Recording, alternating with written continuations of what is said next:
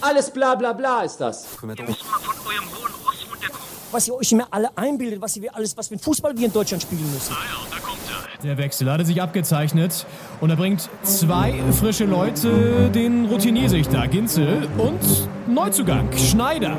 Tippelt schon an der Seitenlinie, greift sich nochmal in die lange Mähne. Die beiden als Doppelspitze, ja, das passt. Fünf Sekunden auf dem Platz. Fünf Sekunden. Doppelspitze, der Fußball-Podcast. Das Original. Hallo und willkommen in Nia Thautin Doppelspitze. Der Fußballpodcast, äh, wir begrüßen euch. Das war isländisch.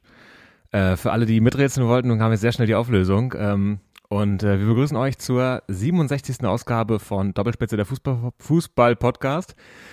Es ist Sonntag, der 28. März 2021, der letzte Sonntag im März und das bedeutet auch, dass die Uhren umgestellt wurden, traditionell. Und äh, den einen oder anderen hat das ähm, überrascht. Das ist natürlich fürs, fürs Podcast-Game ganz schön, dass wir keine äh, Startzeit haben, die man da verpassen könnte. Wie war das wohl im linearen Fernsehen und Radio, auch heute noch? Äh, wird da manchmal die, die, die Sendung verpasst von den Zuschauern? Das frage ich einen, der es wissen muss, äh, nämlich Radioexperten Leon Ginzel, der mir hier zugeschaltet ist, aus Berlin-Karlshorst. Leon, wie ist das mit der Uhrenumstellung und dem Radio? Das habe ich mich tatsächlich heute Morgen auch gefragt. Hallo Henning, grüß dich. Ähm, ich weiß nicht, wie das ist. Ich habe noch nie nachts, es wird ja immer von drei auf zwei zurückgestellt, glaube ich, ne? Äh, ich war noch nie in diesem bewussten oder in diesem besagten Zeitfenster im Sender. Ich glaube aber, dass dann einfach, ich weiß, dass zum Beispiel beim MDR war es so, die hatten dann auch teilweise die Nachtsendung, also die Musiknacht. Ähm, und dann war auch wirklich immer Moderator die ganze Nacht äh, im Sender und hat moderiert, auch wirklich in, zu den Nachtstunden zusammen mit jemandem im, Schaltraum. Und ich denke, dass die dann wirklich eine Stunde länger machen mussten. Glaube ich zumindest. Ähm, und dann wird es einfach nochmal wiederholt. Dann lebst du quasi eine Stunde zweimal. Das ist ein bisschen crazy. Äh, und ich glaube, das ist auch so ein bisschen parallelweltmäßig.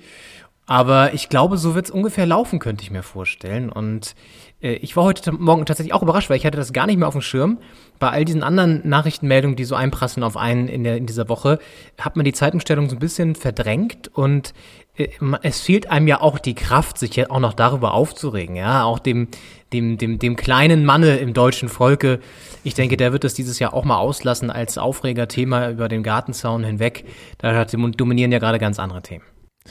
Das stimmt. Was waren das für Zeiten, als man sich noch über sowas aufregen konnte? Als es noch, äh, ja, die, die scheiß Uhrenumstellung und äh, was bringt das und es bringt doch gar nichts und äh, der Jetlag auch. Viele erleben ja einen wahnsinnigen Jetlag in dieser Zeit, äh, haben das Gefühl, es, es kann doch nicht sein, das ist ja wie ein, ein Transatlantikflug nach New York oder ähnliches, äh, dass man plötzlich denkt, es ist doch mitten in der Nacht, warum äh, bin ich wach und so. Äh, ja, hat vielleicht ausgedient. Ist es eigentlich äh, äh, fest, dass das abgeschafft wird? Die, äh, die Das Zeitumstellung? ist fest. Das soll ja die Europäische Union ähm, hinbekommen dann. Das ist ja alles schon auch äh, in trockenen Tüchern, glaube ich, aber erst irgendwie 2020. Keine Ahnung, vielleicht analog dann, wenn wir einen Impftermin haben. Wer weiß. Das kann natürlich äh, dann zusammenfallen. Ähm, wenn sie es eh nicht organisieren wie das Impfen, dann wird das wahrscheinlich so sein. Ähm, nee, aber ich glaube, es ist beschlossene Sache, aber wie immer dauert das natürlich auch ein bisschen. Ja, das braucht Zeit bis sowas dann auch umgestellt ist. Und ähm, natürlich, äh, ja, äh, ja, war das ein Riesenthema, aber dieses Jahr und auch das Jahr äh, 2020 haben ja ganz andere Themen hier die Schlagzeilen dominiert. Aber man sieht es mal positiv, eine Stunde weniger Virus. Ja, so muss man es auch mal sehen. Eine Stunde weniger Virus jetzt. Und äh, vielleicht bringt uns das letztendlich die wichtigen Meter in Richtung äh, Schlussspurt hier, bis das Ganze dann mal vorbei ist in diesem Jahr. Und ähm, Vielleicht hätten sie einfach gleich zwei Stunden oder drei vorstellen können. Das wäre ja auch nicht schlecht gewesen. Das stimmt, denn die, die Uhr läuft ja in Zeiten der Impfung gegen das Virus und deswegen äh, dribbeln wir da mit dem Ball schön zur Eckfahne und lassen die Sekunden äh, eine Stunde lang äh, runter, runter ticken. Ähm, ja, mal gucken, wie das, äh, wie das weitergeht mit uns und dem Virus und der Impfung und dem Jens. Ja, jetzt ist ja erstmal Ostern. Und das haben wir ja diese Woche auch gelernt. Ähm, Gründonnerstag ist doch kein Feiertag dann, sondern es wurde nochmal zurückgenommen von der Kanzlerin, hat gesagt, nee, sorry, da bin ich ein bisschen voreilig vorgeprescht. Ist alles wie immer, äh, wir machen schön Piano, Karfreitag ist frei, Samstag aber und Donnerstag könnt ihr nochmal wie normal, wie immer. Und dann ist erstmal wieder Sonntag, Montag frei. Und ähm, all das fällt hier in eine Phase, in eine Zeit, in der ähm, die Bundesliga pausiert, denn dieses Wochenende ist ja Länderspielpause.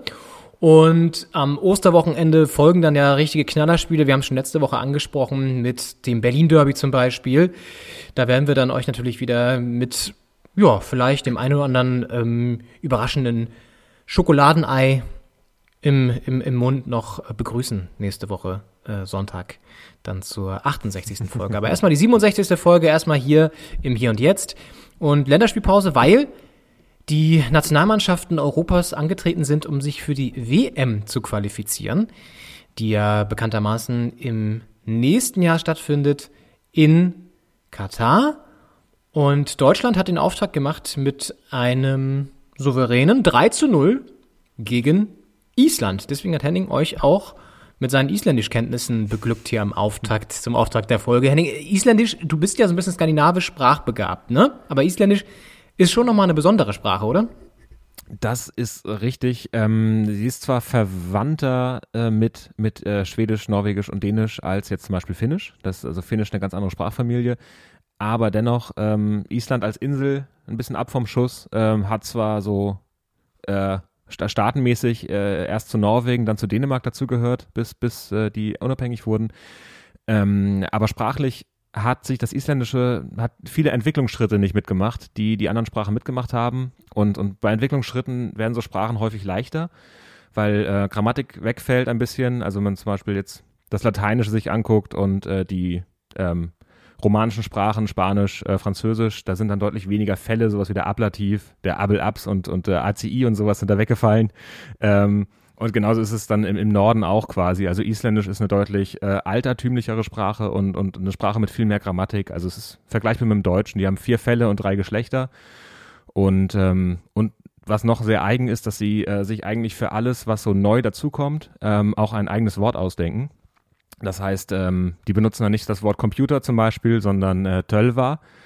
Ähm, und das kommt vom äh, isländischen Wort für Sprechen und Wahrsagerin.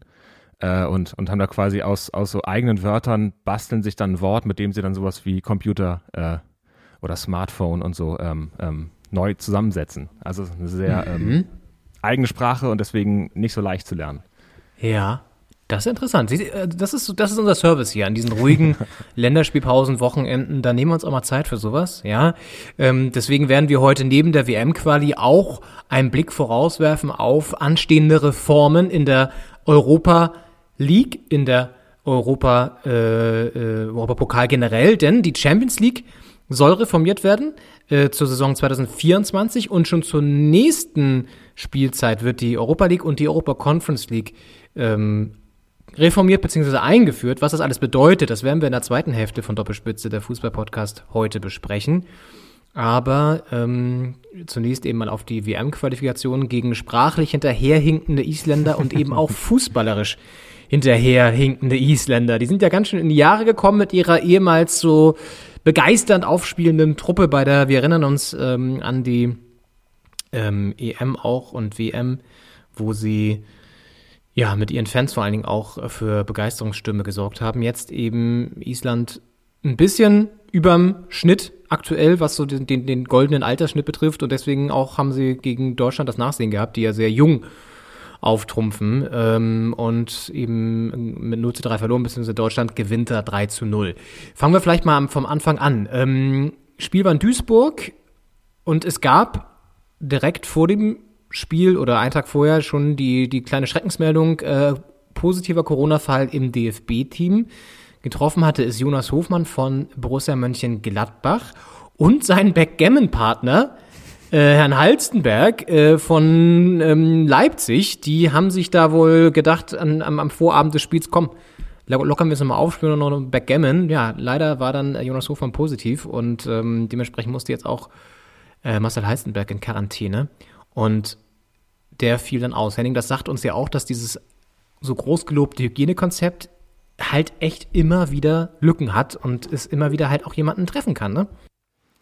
Das stimmt. Und es, es klingt ja fast so, ähm, also weiß man, ob das in der Freizeit äh, quasi übertragen wurde oder äh, währenddessen ist halt schwer zu sagen, aber äh, es ist halt nicht so, dass, dass Fälle ausgeschlossen werden können.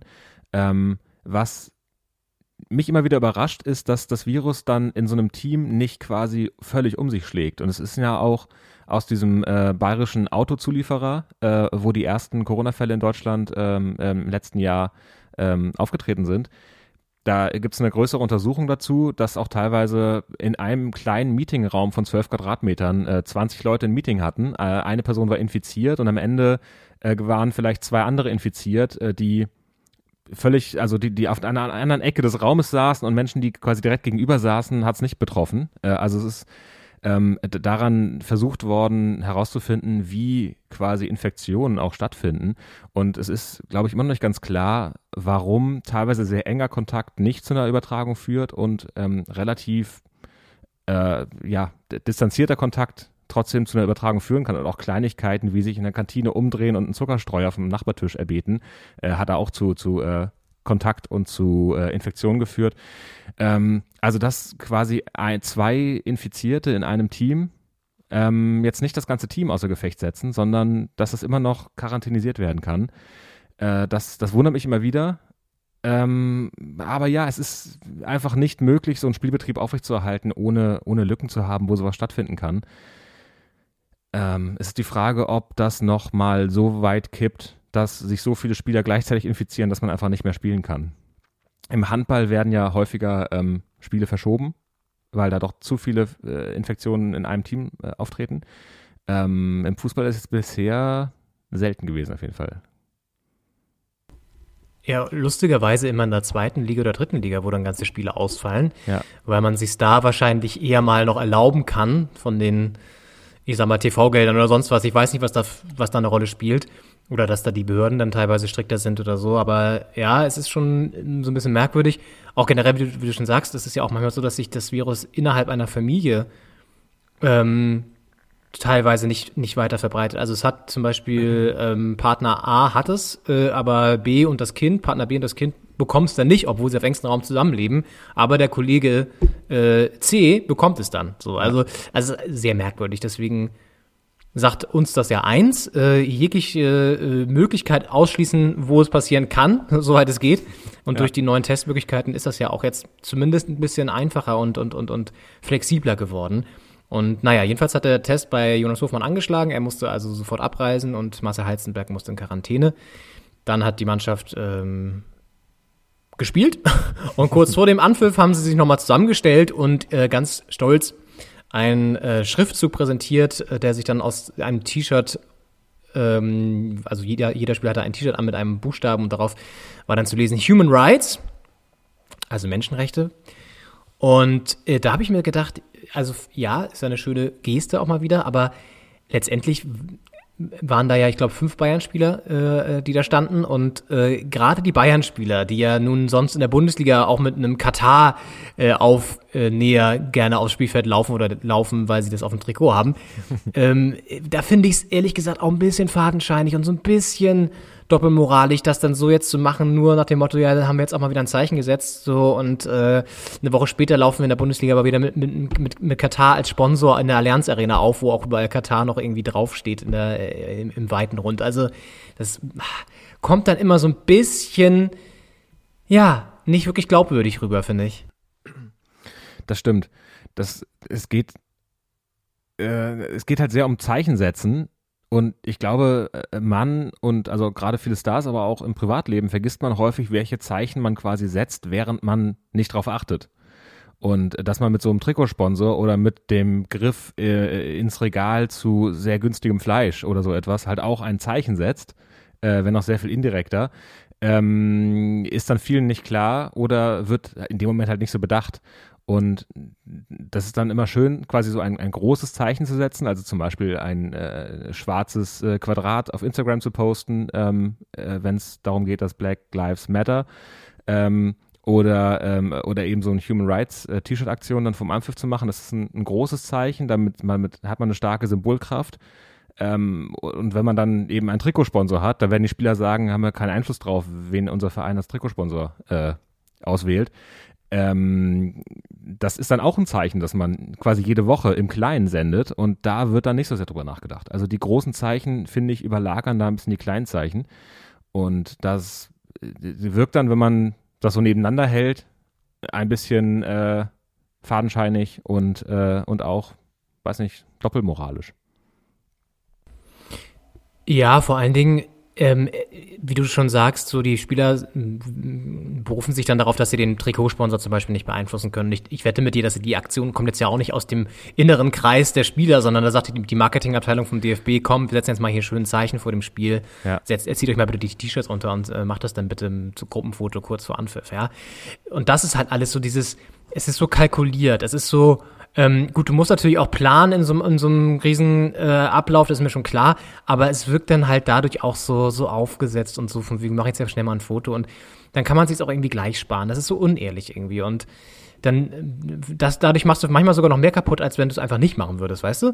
Und äh, dann sollen sie sich lieber hinstellen und ähm, sagen, okay, pass mal auf, können wir nicht versuchen, irgendwie Katar ähm, wirklich aus dieser Sponsorenrolle rauszubringen und äh, erst wieder mit reinzunehmen, wenn es wirklich sichtbare Veränderungen gibt und nicht sozusagen darauf setzen, weil sie äh, mit den kooperieren als Sponsor, dass sich dadurch was ändert. Das ist ja immer die, die, die große Begründung, die auch ein äh, Karl-Heinz Rummenigge immer vorbringt. So von wegen, ja, wenn wir gar nichts mehr mit dem machen und die ausschließen und boykottieren, dann wird es da auch nicht besser. Ja, aber es wird halt auch nicht besser, gerade obwohl ihr mit denen zusammenarbeitet so und äh, gerne mal ein paar Millionchen dann auch dafür einstreicht.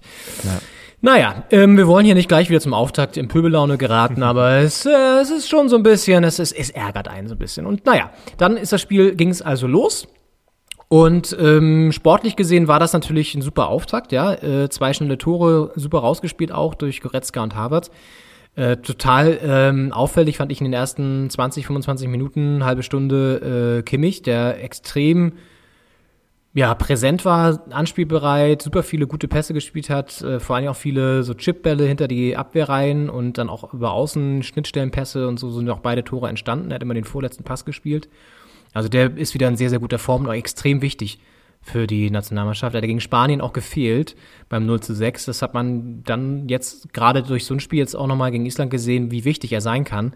Und ich ja, fand, das ist so der, der größte Gewinn gewesen und, und plus die total äh, gewachsene ähm, Bereitschaft, sich auch in die Bälle reinzukämpfen und ja, einfach auch Fußball nicht nur zu, zu zaubern und zu, zu fummeln, sondern eben Fußball auch zu kämpfen.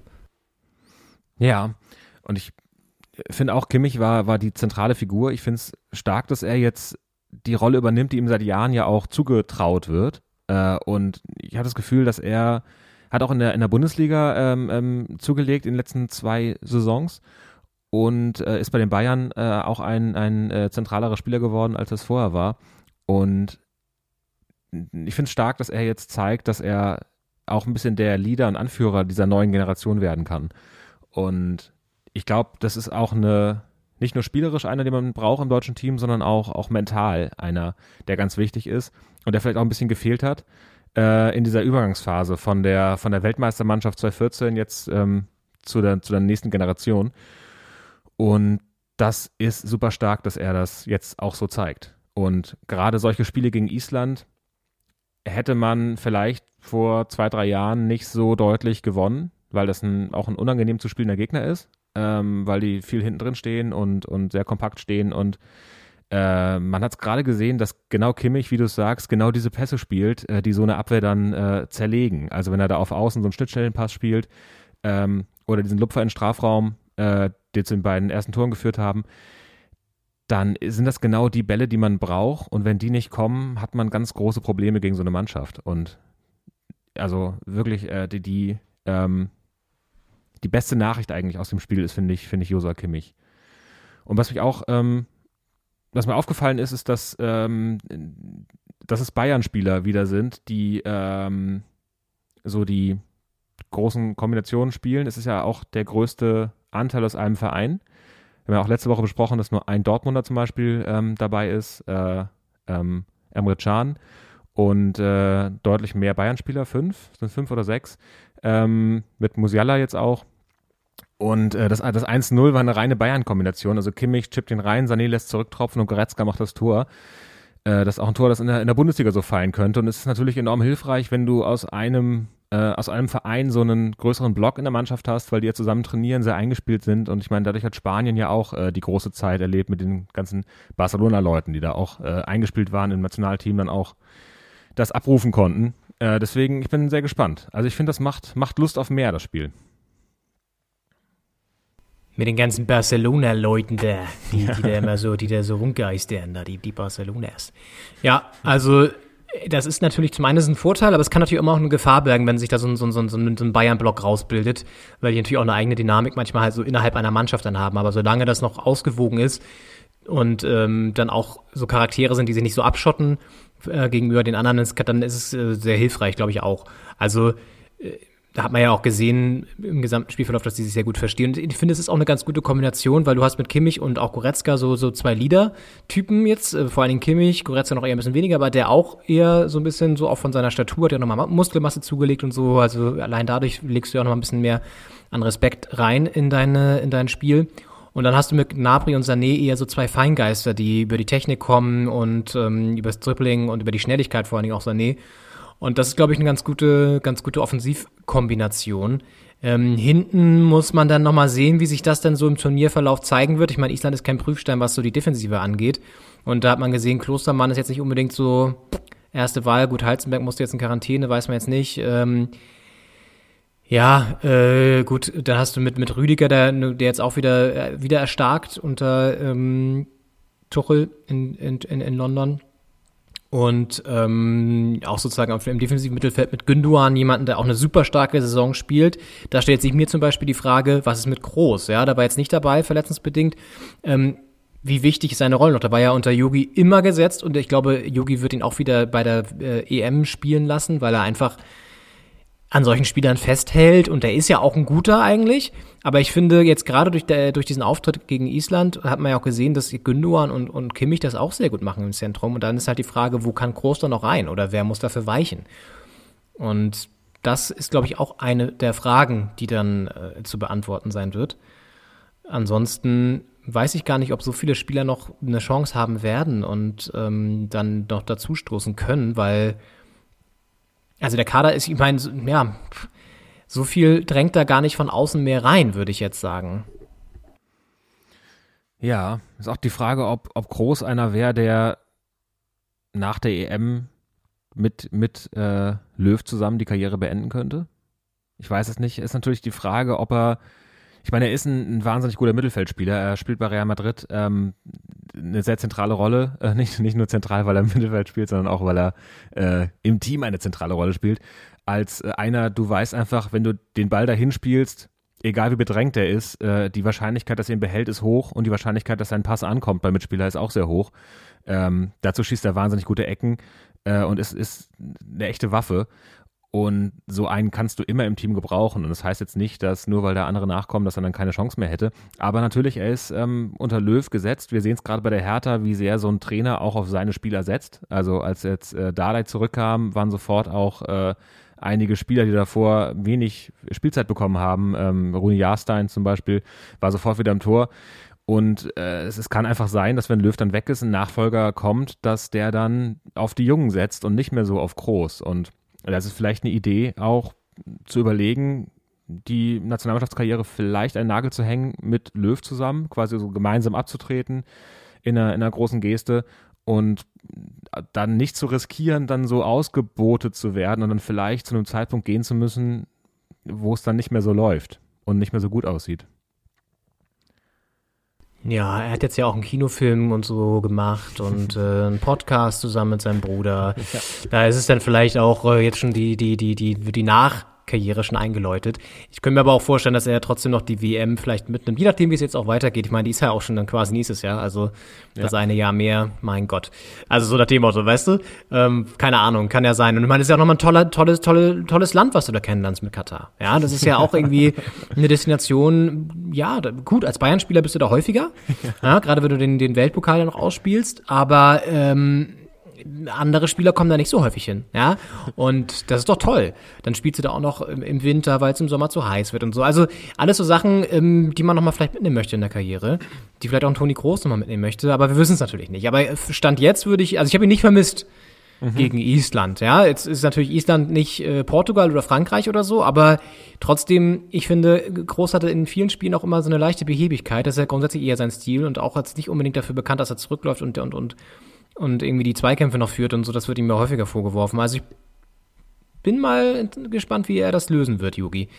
Ähm, der übrigens, das fand ich äh, auch sehr gelöst wirkte insgesamt. Ich meine, klar, Entscheidung ist gefallen, ist jetzt klar.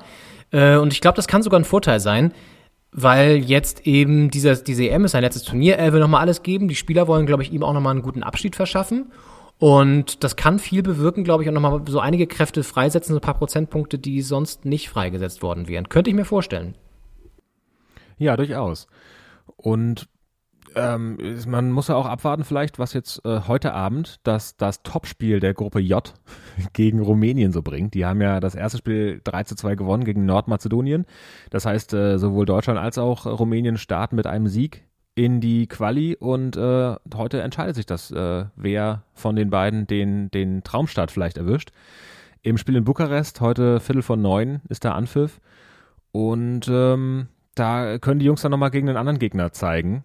Ähm, ich meine, Island schon einer der nominell stärksten Gegner in der Gruppe, Rumänien ähm, mit Rumänien zusammen wahrscheinlich so die beiden, ähm, die beiden stärksten Gegner in der Gruppe. Und da kann man nochmal gespannt sein, wie es gegen den anderen Gegner geht, wie es äh, die auch wahrscheinlich anders aufspielen werden. Und äh, ja, was, was denkst du, wie, wie werden sich die Jungs präsentieren heute Abend? Wie, wie geht das aus gegen Rumänien? Die Jungs. Wie werden sie sich präsentieren? Das ist so geil, dass man immer so, so, man verfällt da mal so automatisch rein, dass man die dann so die Jungs nennt und so. Ja. Ähm, ja, gut. Es ist nochmal eine andere Konstellation, weil erstmal auswärts. Du hast äh, jetzt ein gutes, äh, sozusagen erstmal wieder, ich glaube, es war denen auch wichtig, nach Spanien erstmal ein Zeichen zu setzen. Jetzt kann es natürlich passieren, dass sie sich darauf ein bisschen ausruhen und gegen Rumänien so ein paar Prozentpunkte wieder dann fehlen. Äh, plus halt Heimspiel für Rumänien, wenn auch ohne Fans, aber trotzdem natürlich irgendwie nochmal so ein anderes äh, Prestige-Denken dann auch bei so einem kleineren Vertreter wie Rumänien und so. Also ich glaube, das wird schon schwieriger als gegen Island, weil die irgendwie mehr brennen, habe ich das Gefühl, die Rumänen. Äh, auch wenn sie jetzt vielleicht vom Kader her nominell nicht stärker sind oder so. Also ich glaube, das wird auch nochmal ein anderes Spiel, sowieso, aber vielleicht auch dadurch mehr Räume und das könnte uns dann wieder in die Karten spielen durch die schnellen Außen wie Gnabry und Sané. Und ich denke, wir werden es auf jeden Fall gewinnen. Äh, aber ich glaube, auf die Abwehr kommen ein paar mehr Aufgaben zu. Und das wird interessant sein zu sehen, wie sie die lösen. Also ob sie da dann doch vielleicht den einen oder anderen Wackler drin haben und es eben nicht zu Null ausgeht. Ich glaube, das ist eher so die Kernfrage jetzt gegen Rumänien. Und das wird interessant sein. Also es ist ja auch sowieso, jetzt die EM rückt näher. Jedes Spiel ist jetzt auch so ein Prüfstein für die EM. Äh, auch wenn das jetzt die WM-Quali ist, ist ja alles ein bisschen verwirrend, aber das ist ja trotzdem auch ein wichtiges ja, Maß jetzt auch um zu, zu sehen, wer, wer präsentiert sich gut, wie, wie funktioniert die Mannschaft generell. Also ja, also es wird, wird interessant. Natürlich eine starke Kon Konkurrenz heute gegen den Tatort. Ja, da muss man sich ja. überlegen, schaut man den vielleicht eher aus der Mediathek und dann später das Qualifikationsspiel oder ähm, seppt man hin und her. Das ist natürlich geht gar nicht. Das ist klar, das macht man nicht. äh, ja, ich würde es davon abhängig machen, wer heute ermittelt im Tatort oder im Polizeiruf. Ich weiß es ehrlich gesagt gar nicht. Müsste man mal nachschauen. Vielleicht kommt er heute auch gar nicht. Es gibt ja manchmal so einen Sonntag im Monat, wo er nicht kommt. Ich schau mal nach, ich weiß es gar nicht. Vielleicht das reichen wir mal nach der Pause nach. Ja. Ähm, das könnte ja durchaus den Ausschlag geben. Ansonsten, Henning, wie hast du eigentlich Uli Hoeneß wahrgenommen? War ja sein Debüt als Experte bei Mein RTL zusammen mit äh, Formel 1 Flo, Florian König, der jetzt ja die Formel 1 nicht mehr macht, weil Formel 1 ist ja nicht mehr bei, bei RTL. Ähm, wie fandst du ihn? Hast du ihn ja irgendwie noch so, hast du ihn ein bisschen verfolgt? Ich kann äh, ähm, äh, jetzt schon nachreichen, dass der Tatort, meine ich, aus Wien kommt äh, und da eine neue Assistentin, die schon mal mit dabei war. Äh, Christina Scherrer heißt die Schauspielerin, die war vor vier Jahren schon mal Assistentin und die ist jetzt als festes Ensemblemitglied ab, ab heute quasi mit dabei. Nicht alles verraten hier für Menschen, die noch nicht so wissen, worum es da geht wie mich zum Beispiel. Aber Wien ist eigentlich immer geil. Ah, da muss ich schon überlegen, wie mache ich es, ne? Wie mache ich es? Ich würde es, ja, hm, ja, mal gucken. Okay. Ist ja auch danach, läuft es ja auch noch ein bisschen. 2045 ist erst Anpfiff, da kann man danach ja noch übergehen. das stimmt. Kann die erste halbe Stunde schon mal gucken äh, und äh, dann Fußball und dann guckt man die restliche Stunde, hat man schon mal so einen Teaser vielleicht. Guckt man die restliche Stunde mal in der Mediathek nach dem Fußball.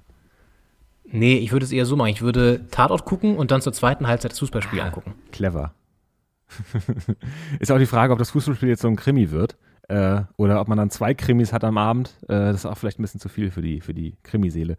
Aber ich äh, äh, muss ganz ehrlich zugeben, dass ich das Spiel der deutschen Nationalmannschaft nicht gucken konnte, weil ich in dieser Woche in der Spätschicht äh, hänge und deswegen arbeiten musste, während, äh, während die gespielt haben. Das heißt, ich habe von Uli Hoeneß jetzt noch gar keinen Eindruck. Ich muss mich da aufs zweite Spiel äh, konzentrieren. Ich habe es auch jetzt nicht die, äh, die Expertenszenen mir nochmal angeguckt, um ehrlich zu sein. Aber ich bin sehr gespannt, was, was dein Eindruck war. Okay, ja. Du, läuft da nicht in der Redaktion dann irgendwo das Spiel? Also das, ich meine, gut, das ist eher eine Redaktion, die auf andere Themen sich spezialisiert. Aber äh, trotzdem, vielleicht kann man da ja mal, äh, RTL ist ja eigentlich eher so ein Sender, der, der die Themen abdeckt, ähm, über die ihr berichtet. Ähm, vielleicht kann man das ja mal so ein bisschen einstreuen heute. Das wäre mal wäre für dich ja auch ganz interessant. Ähm, nee, also ich habe auch nur ganz kurz von ihm gesehen, weil ich das auch nicht nicht äh, komplett verfolgt habe. Aber was ich gesehen habe, war so ein bisschen enttäuschend fast. Also erstmal fand ich, er sah relativ alt aus, ehrlich gesagt. Also man soll ja hier kein Bodyshaming machen, aber er hatte gefühlt irgendwie Tränensäcke und Augenränder, die von mehreren äh, vielleicht war er aufgeregt, nicht durch schlafenden, durch schlafenden Nächten zeugten. also es sah irgendwie so ein bisschen, weiß ich nicht, so ein bisschen falsch geschminkt vielleicht auch. Es war sehr dunkel unter seinen Augen. Kann ja alles sein, ist ja auch okay. Und dann war es eher so, ich weiß nicht, ähm, es wirkte sehr, also er hat sehr kurze Antworten immer auch nur gegeben. Wahrscheinlich musste er das auch, damit die Werbeblöcke noch reinpassen bei RTL.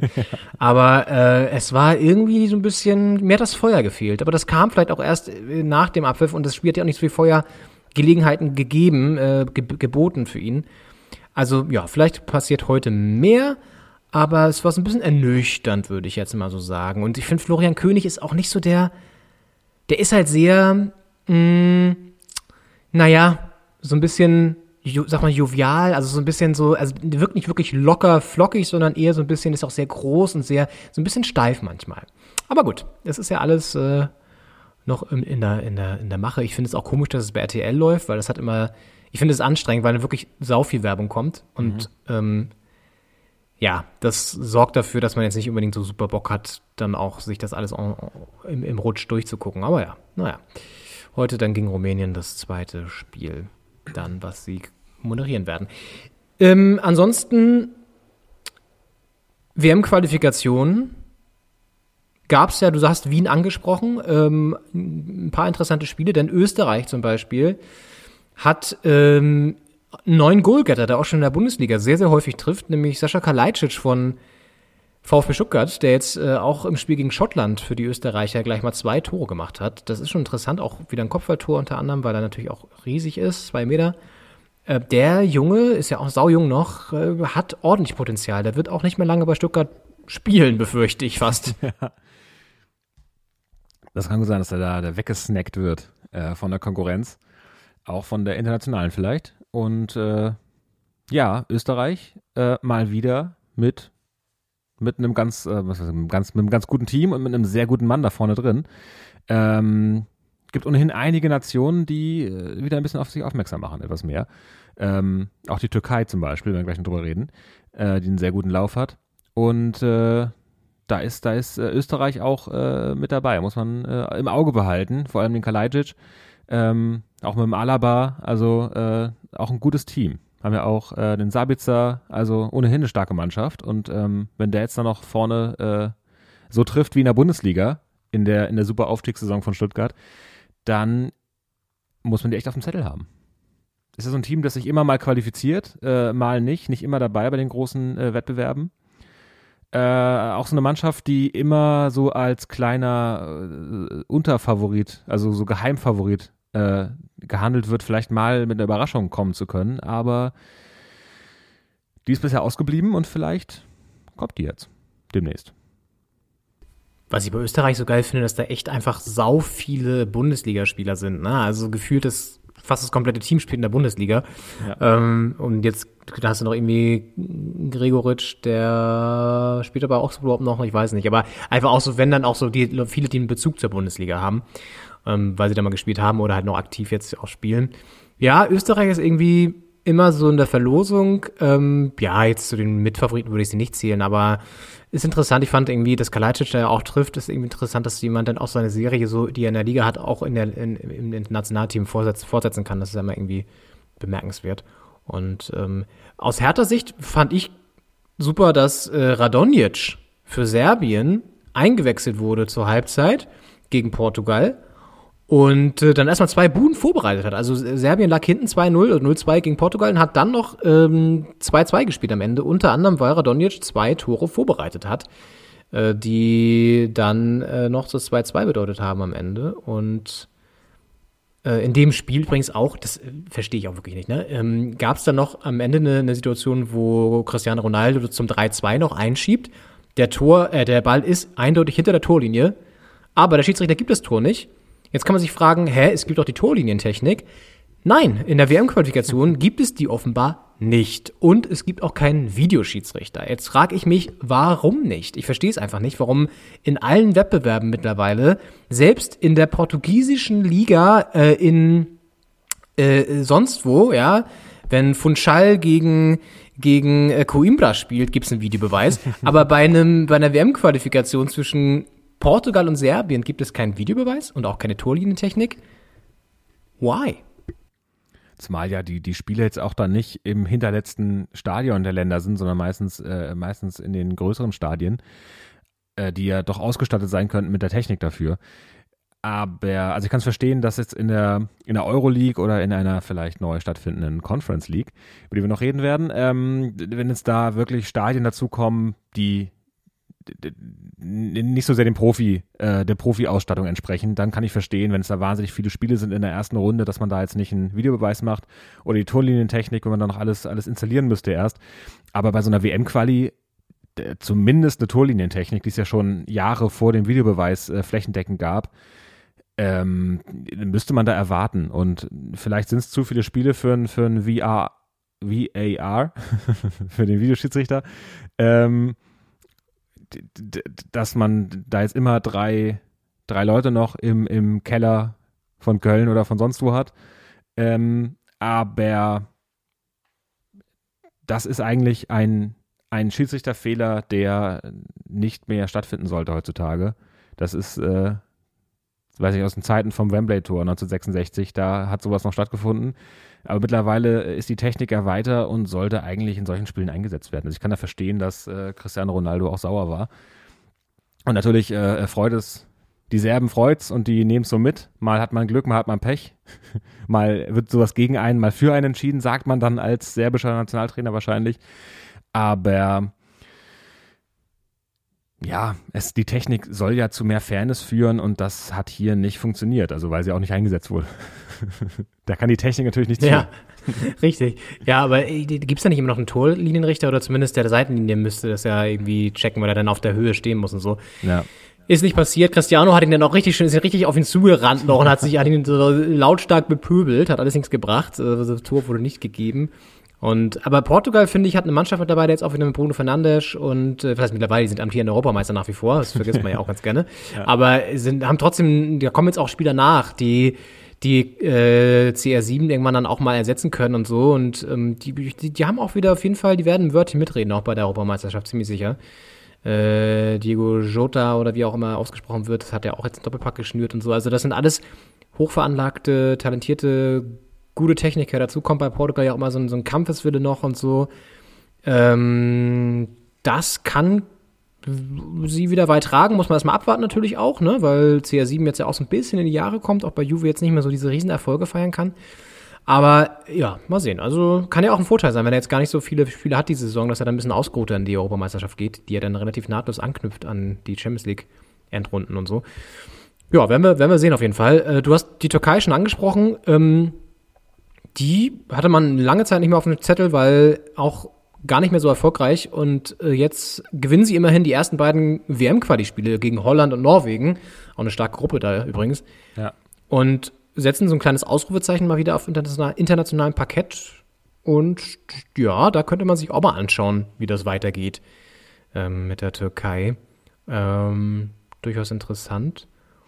Und ja ich auch- war ein bisschen überrascht. Ja, nee, sag der, der Burak Yilmaz, der hat, äh, ich glaube, zwei oder drei Tore sogar gemacht äh, gegen, gegen die Niederlande äh, im ersten Spiel und ähm, der ist ja vom äh, OSC Lille in Frankreich, die ja doch der stärkste Konkurrent von PSG sind. Waren ja lange Zeit erster Platz, äh, jetzt ist mittlerweile sind sie punktgleich mit PSG und äh, auf Platz zwei. Aber das ist, ähm, da profitieren äh, die Türken wahrscheinlich auch von, dass der's, äh, der da gerade eine sehr gute Saison spielt in seinem Verein und ähm, das jetzt auch auf die Nationalmannschaft übertragen konnte. Ist ja die Hoffnung auch vielleicht, dass äh, Radonjic äh, ein bisschen was zu Hertha mitbringt von, äh, von, diesem, von diesem Punktgewinner gegen Portugal und den beiden Vorlagen. Also Hauptsache keinen positiven Corona-Test. Stimmt, das ist das Einzige, was man nicht mitbringen sollte. Vorm Länderspiel. Aber ja, die Türkei ähm, hatte ja immer eine ganz gute Mannschaft, konnte das aber nie so zeigen in den Spielen und in den Turnieren vor allem. Äh, immer relativ früh raus, bis auf wenige Ausnahmen. Ich meine, es gab mal so ein Viertelfinale gegen die Türkei bei irgendeiner Europameisterschaft. Ich bin jetzt gerade überfragt. Aber ähm, ja, auch eine Mannschaft, die das jetzt vielleicht mal auf die Straße kriegt, die PS, wie man so schön sagt. Ja, ja wird, man, wird man mal abwarten. Chananolo auch wieder getroffen, der ja auch jetzt in äh, Mailand ja spielt, schon längere Zeit und so, und dann auch da immer wieder, immer mal wieder so auftrumpft mit seiner Klasse. Ähm, Und Ja. Sir Yunju hat auch ein Äh. Tor gemacht. Äh, Kopfball nach einer Ecke. Ähm, Ach, der ehemalige Mensch. Freiburger. Ist mittlerweile in Leicester. Äh, ja, starke, starke Mannschaft. Und auch in, in der Gruppe jetzt gegen, gegen Holland und Norwegen. Äh, und da die beiden Spiele schon mal zu gewinnen, das ist ja also für die, für die Hinspielserie schon mal ein Wahnsinnspfund. Auf jeden Fall. Auf jeden Fall. Das Champions League-Finale findet ja dieses Jahr in der Türkei statt, im Atatürk-Stadion zu Istanbul, wenn ich mich nicht täusche. Ähm, ja, auf jeden Fall äh, ist die Türkei da sehr gut gestartet und äh, die Niederlande, Holland, äh, zunächst eben nicht so gut, weil verloren gegen die Türkei, aber jetzt im zweiten Spiel haben sie dann Litauen geschlagen mit 2 zu 0 und dieses Spiel war besonders, weil im ähm, Amsterdamer Stadion befanden sich oh Wunder, Wunder, Überraschung, Überraschung, plötzlich 5000 Fans. Und die sind ja nicht einfach so reingestürmt und haben das besetzt, das Ding. Nein, die sind ja regulär rein. Und äh, das Ganze war ein Modellversuch. Mit Schnelltests wurde da gearbeitet und das ist auch ähm, Teil jetzt eines Forschungsexperimentes, wo Wissenschaftler untersuchen, wie sich da Aerosole zum Beispiel während so eines Spiels verbreiten oder auch nicht. Und diese 5000 Fans waren da ganz normal eigentlich, dicht gedrängt, ohne Maske. Also das scheint dann alles dann irgendwie auch zu gehen, wenn du da ähm, negativ getestet worden bist. Okay.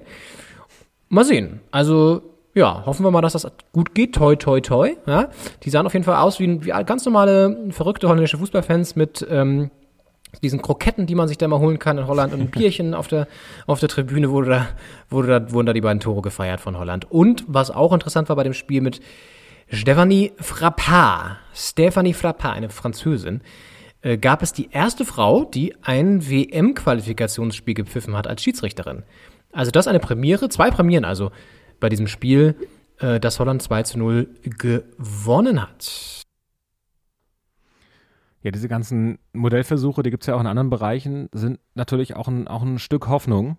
Äh, es gibt jetzt in der Philharmonie in Berlin, äh, gab es jetzt oder gibt es bald ein Konzert, wo auch äh, ein bisschen äh, Publikum zugelassen sein wird. Und ähm, dann gibt es, glaube ich, auch in der Berliner Clubszene, die ja doch international äh, renommiert ist, auch äh, einige Clubs, die da versuchen, Modelle auszuarbeiten, wie könnte in der ersten Nach-Corona-Zeit quasi, wie könnten Clubbesuche da aussehen. Ich finde, das ist ein Bereich, wo man sich so am wenigsten vorstellen kann. Ich glaube, wir alle haben so eine Idee, wie Restaurantbesuche aussehen können. Das war im letzten Sommer auch schon alles möglich. Aber Club ist doch irgendwie ein sehr, also ein Feld, wo ich das Gefühl habe, die sind noch drei Jahre zu, einfach. Und das äh, Ja. geht natürlich nicht, also für viele finanziell. Ähm, und also, dass da jetzt in, in allen Bereichen quasi überlegt wird äh, und auch versucht wird und getestet wird, wie verteilen sich Dinge, wie kann man Luft filtern und austauschen. Ich meine, es wäre auch schön, wenn einfach in Clubs bessere Luft wäre nach, nach Corona, äh, weil die häufiger mal ausgetauscht wird. Aber ja, auch im Fußball so ein Modellversuch, ich glaube, das ist wichtig, kann natürlich voll nach, voll nach hinten losgehen und äh, dann ist der Mensch da so ein bisschen Versuchskaninchen gewesen. Aber ich finde, das gehört zur Hoffnung auch dazu, dass man sich überlegt, wie kann es in so Massenveranstaltungen weitergehen und wie kann das funktionieren und äh, wie kann auch da die Technik helfen. Nicht nur auf dem Platz, sondern auch auf den Rängen. Das Prinzip Hoffnung. Leuchtstreifen aus der Nacht. Sang ja schon einst Herbert Grönemeyer. Und äh, ja, vielleicht kommt bald nicht nur der Videobeweis auf dem Feld zum Einsatz, sondern auch auf den Tribünen, dass sozusagen durch intelligente Technik nachverfolgt werden kann, wenn jetzt äh, der Fan am Block B auf Platz 23 äh, sein Aerosol in die Luft gesprüht hat beim Torjubel, dass dann genau nachverfolgt werden kann, weil das sichtbar gemacht wird, wo diese Aerosole hingehen und dass dann eben jemand eingreift von außen und sagt, stopp, hier einmal kurz, hier Block EJ, Reihe 23 muss komplett einmal raus, einmal bitte nach Hause, denn hier gab es gerade einen positiven Fall. Wer weiß. Wir machen darüber Scherze, es ist natürlich insgesamt noch immer nicht so lustig, aber ich gebe dir recht, man sollte jetzt langsam natürlich auch mal kommen, das ist ja auch, passiert ja auch, äh, reinkommen in diesen Modus, dass wir irgendwie auch, auch wenn es immer so bescheuert klingt, aber mit dem Virus irgendwie leben müssen und äh, Lösungen finden müssen, ähm, ohne jetzt radikal aufzumachen, darum geht's gar nicht, aber eben mit den vorhandenen Mitteln, die wir haben, nämlich testen, also Schnelltests vor allen Dingen, äh, es möglich zu machen, dass wir Bereiche des, des Lebens, wie wir es kannten, wie es mal normal war, wieder äh, zurückbekommen. Und das passiert jetzt ja auch in einzelnen Städten, wie Tübingen zum Beispiel, Rostock sowieso ähm, ist ja schon längere Zeit der Vorreiter, wobei die ja gar nicht so krasse Konzepte gefahren sind, sondern einfach sich an, viele Sachen konsequent gehalten haben. Aber die haben zum Beispiel auch sehr viel getestet früh. Und das wird jetzt nach und nach natürlich immer stärker kommen. Und äh, weil äh, es ist ja natürlich keine Alternative, ständig von einem Lockdown zum nächsten zu hüpfen und äh, dann wieder alles dicht zu machen. Das können wir auf Dauer einfach nicht durchhalten. Und ja, also es ist jetzt wirklich äh, an der Zeit, da Konzepte zumindest zu entwickeln und auszuprobieren und ähm, dann auch zu sagen, okay, so und so können wir es machen.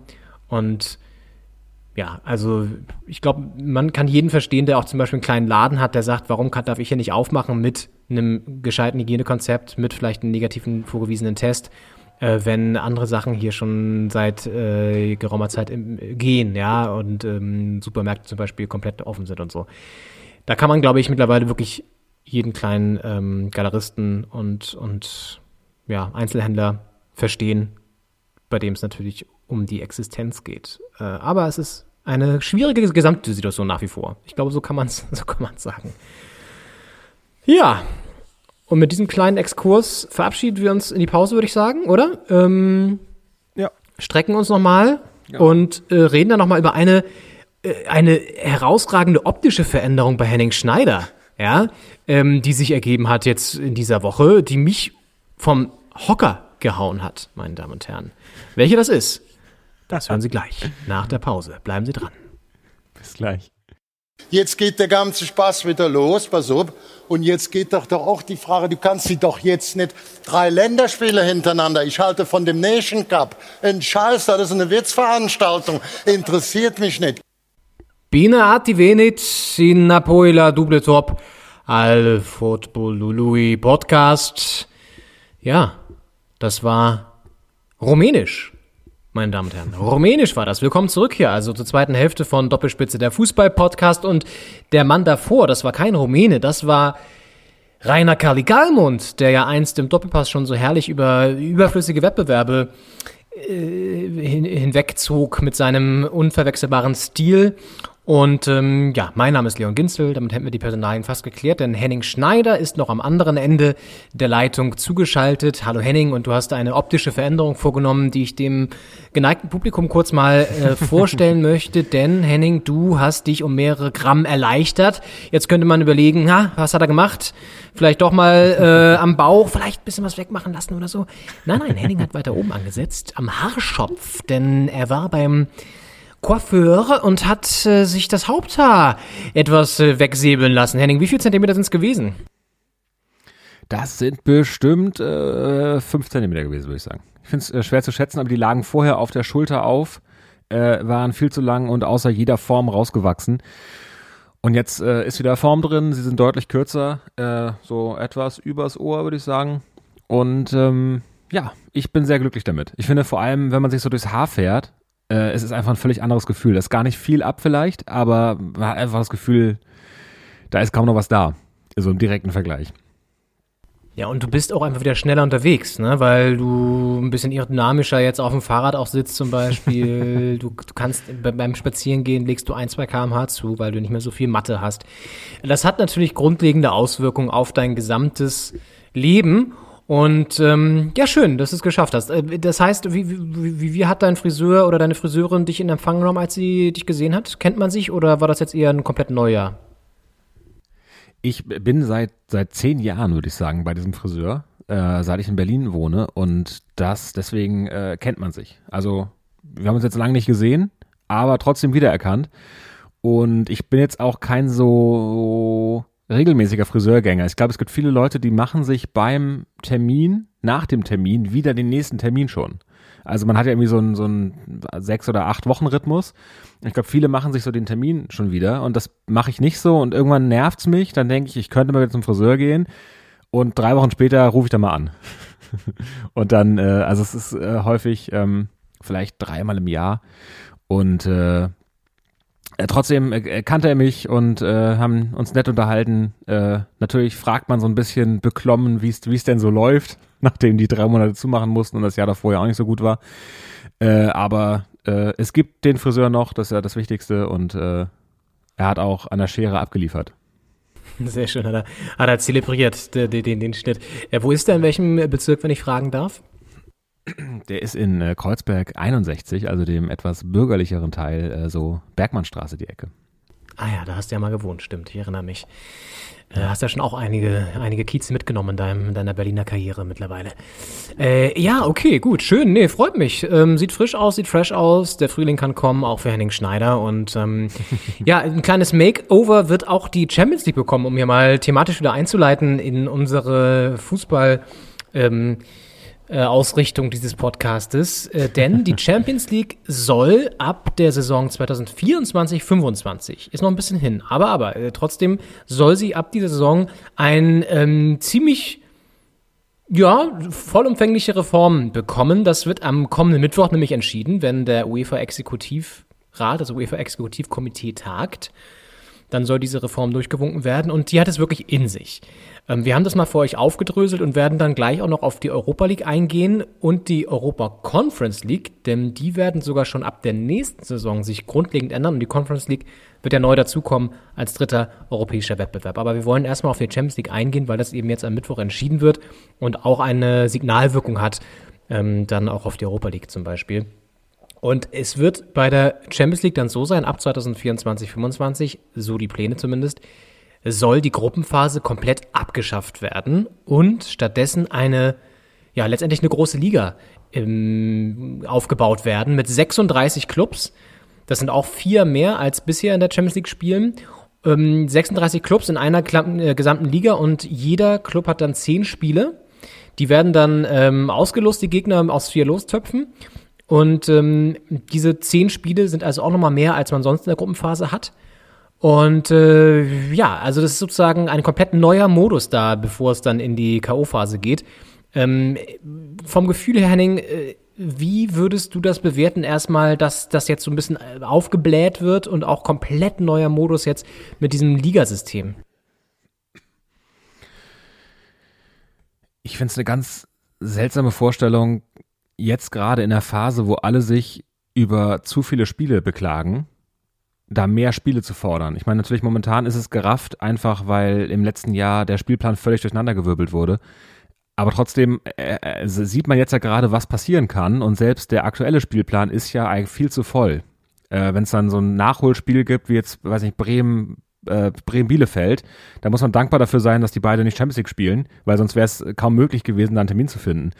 Und das war jetzt ein Schneechaos und nicht, äh, nicht Corona oder sowas. Das kann ja auch immer noch mal passieren. Und also jetzt gerade zu beschließen, wir machen jetzt mal statt sechs Spielen zehn Spiele, das äh, fühlt sich ganz komisch an. Und die Champions League gibt es ja, ich glaube, seit 1992 in der jetzigen Form. Ähm, und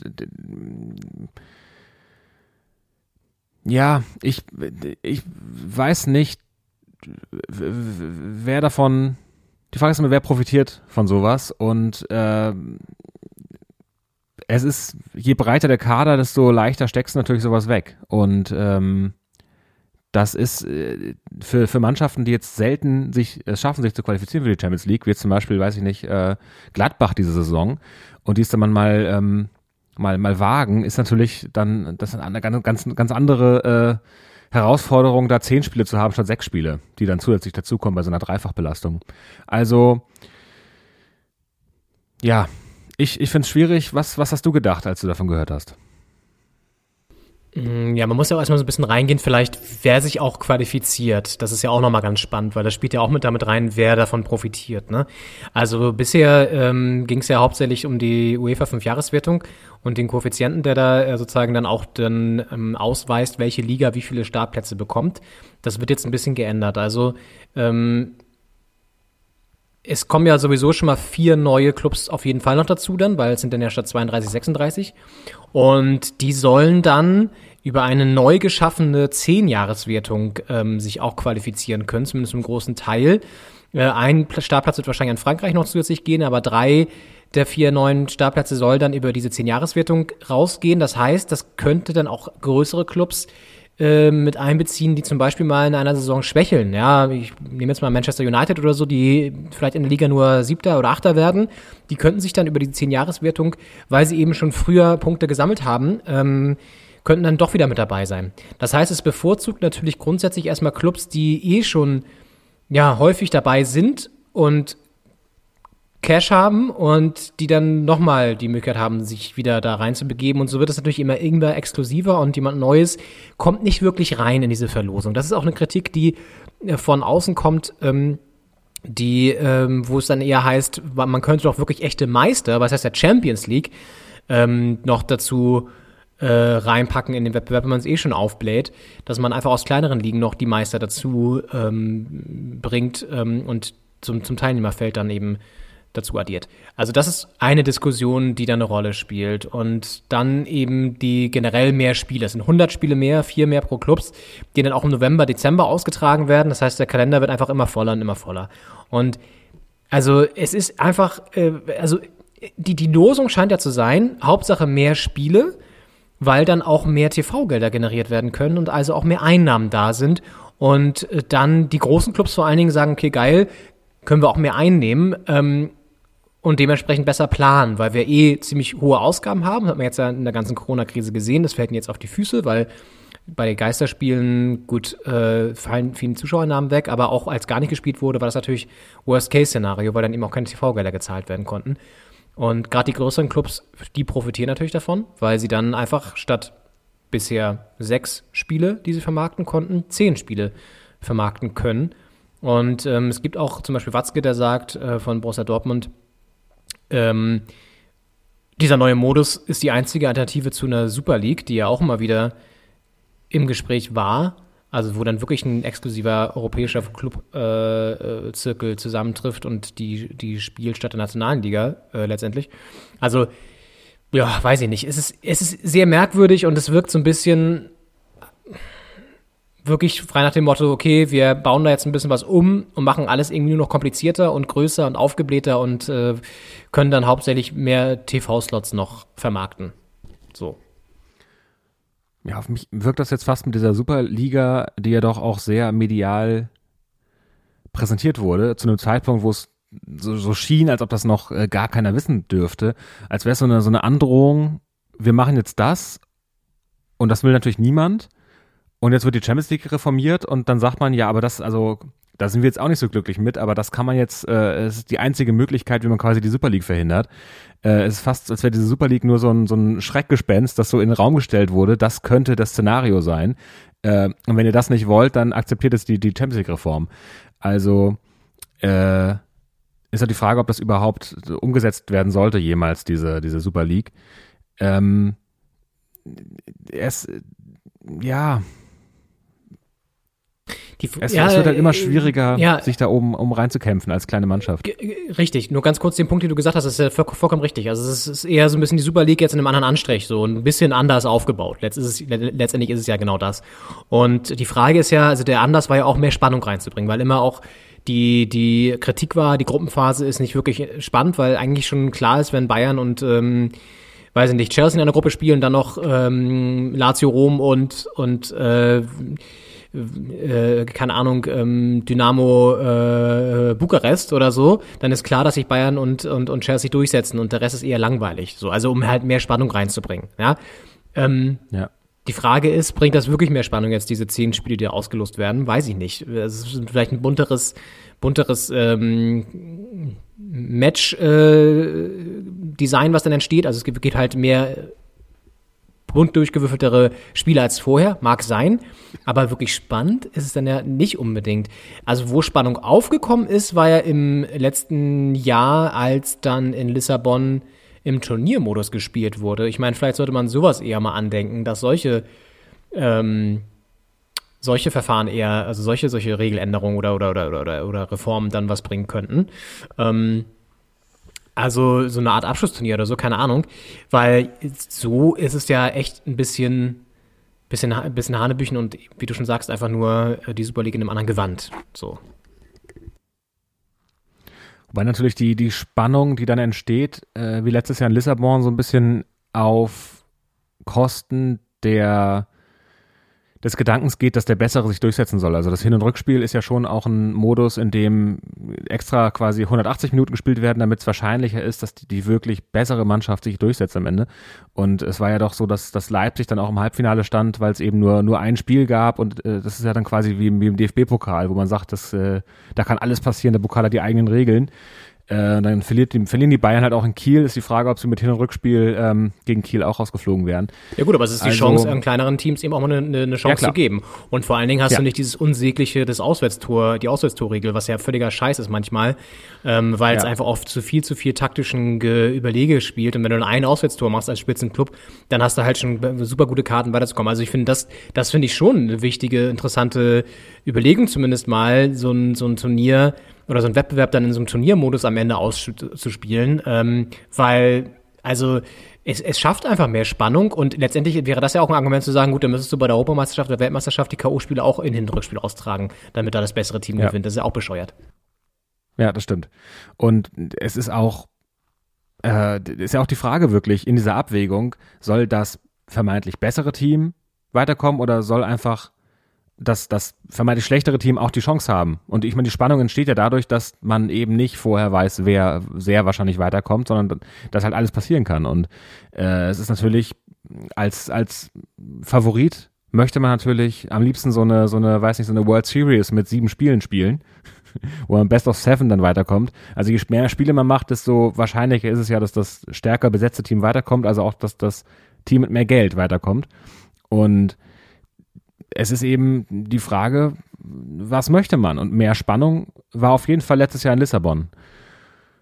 Als jetzt äh, wahrscheinlich wieder in den nächsten Jahren mit, mit Hin- und Rückspiel. Ja, zumal, ähm, du hast es ja gerade gesagt, es setzt sich bei diesen Hin- und Rückspielen ja dann eher derjenige durch, der den breiteren Kader hat oder die, die höhere Qualität vielleicht hat. Ähm, und das wollen natürlich die großen Clubs. Ja, das ist ja klar. Äh, Sie wollen natürlich die Planungssicherheit haben, möglichst weit zu kommen, um halt ihre teuren Transfers und teuren Kader äh, gegen zu finanzieren. So. Und deswegen wird jetzt ja auch dieser Modus überhaupt angestrebt, weil sie mit mehr Spielen natürlich schon mal grundsätzlich mehr Einnahmen haben. Ja. Wobei ich mich dann immer frage, wird das nicht letztendlich nivelliert, weil dann haben alle mehr Geld, so mehr oder weniger, und dann wird auch wieder mehr Geld für Transfers ausgegeben wahrscheinlich. Und dann hast du am Ende auch ein Nullsummenspiel. Also weiß ich gar nicht, ob das jetzt so viel bringt. Also ob diese Rechnung überhaupt aufgeht. Aber Fakt ist, das, was du vorhin auch nochmal sagtest, ähm, dass die Chance als keine Ahnung, ähm, Feyenoord Rotterdam oder als ähm, Austria Wien vielleicht mal in so einen Wettbewerb reinzugehen und auch mal äh, längere Zeit sich festzusetzen und auch mal die Chance zu haben, okay, ähm, da oben mitzuspielen, ein bisschen mehr Einnahmen zu generieren und dann auch äh, ohne einen Investor von außen mal ganz natürlich zu wachsen, die wird halt immer schwieriger. So, die kleiner, die Chance, ja, die, die besteht dann quasi gar nicht mehr. Und Ja. das ist natürlich dann ziemlich kritisch. Und ein, ein Ziel dahinter der, der Initiatoren der Idee ist ja auch, dass man mehr Spiele hat mit zwei namhaften Gegnern gegeneinander, weil das als Top-Spiele eben vermeintlich die spannenderen Spiele sind, was ja überhaupt nicht so sein muss. Also es ist ja immer gut zu sehen, wenn man zwei Mannschaften hat, die auf Augenhöhe gegeneinander spielen. Äh, dann, dann entsteht Spannung, weil wenn jetzt ein Top-Club gegen äh, einen Underdog spielt, kann es natürlich sein, dass der Top-Club stolpert, aber in der Regel wird das nicht passieren. In der Regel sind das langweilige Spiele, weil der eine muss irgendwann nicht mehr, der andere kann irgendwann nicht mehr. Und die spannenden Spiele entstehen, wenn zwei Mannschaften auf Augenhöhe sich begegnen. Und das ist dann eigentlich egal, ob das auf Top-Niveau ist oder auf einem niederen Niveau. Also wenn sich jetzt zwei Mannschaften begegnen, ähm, die auf Augenhöhe gegeneinander spielen und die nicht im Topniveau spielen, dann kann das genauso ein spannendes Spiel werden. Es kann auch viel spannender werden, weil die vielleicht mit offenem Visier gegeneinander spielen, als jetzt ein Spiel, weiß ich nicht, äh, Paris gegen Liverpool. Das kann eine sehr langweilige Partie werden, wenn beide vielleicht abwartend agieren. Ähm, und das heißt nicht, dass mit einem groß, zwei großen Namen automatisch äh, Spannung oder ein besseres Spiel aufkommt. Aber ich habe das Gefühl, dass sich die Bereitschaft bei den Zuschauern sich so Partien kleinerer Mannschaften anzugucken, abnimmt in letzter Zeit. Ich habe das Gefühl, dass man die Leute nur noch mit großen Namen aus der Reserve lockt. Äh, aber da werden wir vielleicht bei den kleineren Wettbewerben noch drauf kommen. Meine große Frage ist, wer guckt sich das alles an? Also immer mehr Spiele. Und ich meine, jetzt gerade haben wir eine Zeit, es liegt an Corona, an der Pandemie, dass, dass der Spielplan gerafft ist, aber man kann quasi jeden Tag Fußball gucken. Also du hast Freitag bis Montag hast du erste, zweite Bundesliga, dann äh, war Dienstag, Mittwoch Champions League, Donnerstag Europa League und Freitag geht schon wieder die Bundesliga los. Also ja, wer, wer guckt das alles am Ende des Tages?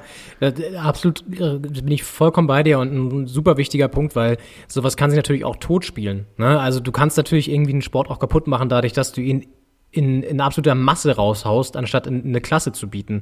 Und je, je häufiger und je, je mehr das läuft, desto ermüdender wird's ja irgendwann auch. Das merkt man ja selbst bei sich schon, wenn man sich so denkt, boah, jetzt schon wieder irgendwie unter der Woche englische Woche und dann, dann jetzt Bundesliga. Da hast du ja irgendwann auch keinen Bock mehr, bist ja dann irgendwann auch ähm, hast du keinen, keinen, keinen, keinen Reiz mehr, dass, das, dass du einschaltest, weil du denkst, boah, ja, ist jetzt auch nicht so geil, dass ich nochmal, mir jetzt nochmal das zehnte Spiel innerhalb von zwei Wochen anzugucken. Du bist ja irgendwann noch durch. Ich meine, die größten Nerds, äh, die werden sich das natürlich auch noch reinziehen und das geil finden, dass sie jeden Tag Fußball gucken können. Aber ist es wirklich so geil? Weiß ich nicht. Also, ähm, das verliert halt einfach schnell, ja, den, den Thrill und den Reiz, wenn du überflutet wirst damit. Und ähm, total wichtiger Punkt. Und man muss halt auch aufpassen, dass diese Champions League-Reform ähm, nicht dazu führt, dass es eigentlich nur so ein Wettbewerb ist, um halt seine Einnahmen sozusagen safe zu machen und letztendlich egal ist, ob da jetzt, wie weit man kommt, weißt du, so nach dem Motto. So, Hauptsache, wir sind dabei, haben unsere zehn Spiele safe, dann qualifizieren wir uns vielleicht noch fürs Achtelfinale, können wir gleich noch drüber sprechen, wie man das dann überhaupt genau macht in diesem Liga-Modus. Ähm, und dann in der K.O.-Phase, klar, verdient man wahrscheinlich ein bisschen mehr Geld, so, aber Hauptsache, wir sind erstmal dabei und haben unseren Grundstock, den wir auf jeden Fall ja brauchen, um unseren Kader zu finanzieren. Und das, dann, dann verliert das ja auch so dieses Besondere, weißt du? Total.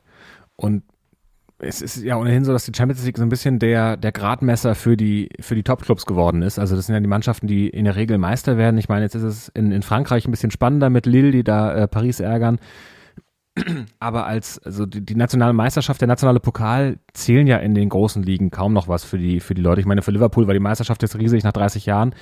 Ähm, aber es ist ja schon so, dass wenn da so ein Investor einsteigt, bei, bei Paris zum Beispiel, da zählt jetzt die Champions League gewinnen. Und, und wenn das nicht passiert, dann äh, ist da der Erfolg gleich null. Oder zumindest nicht groß genug. Und da ist es natürlich verständlich, dass man da so ein bisschen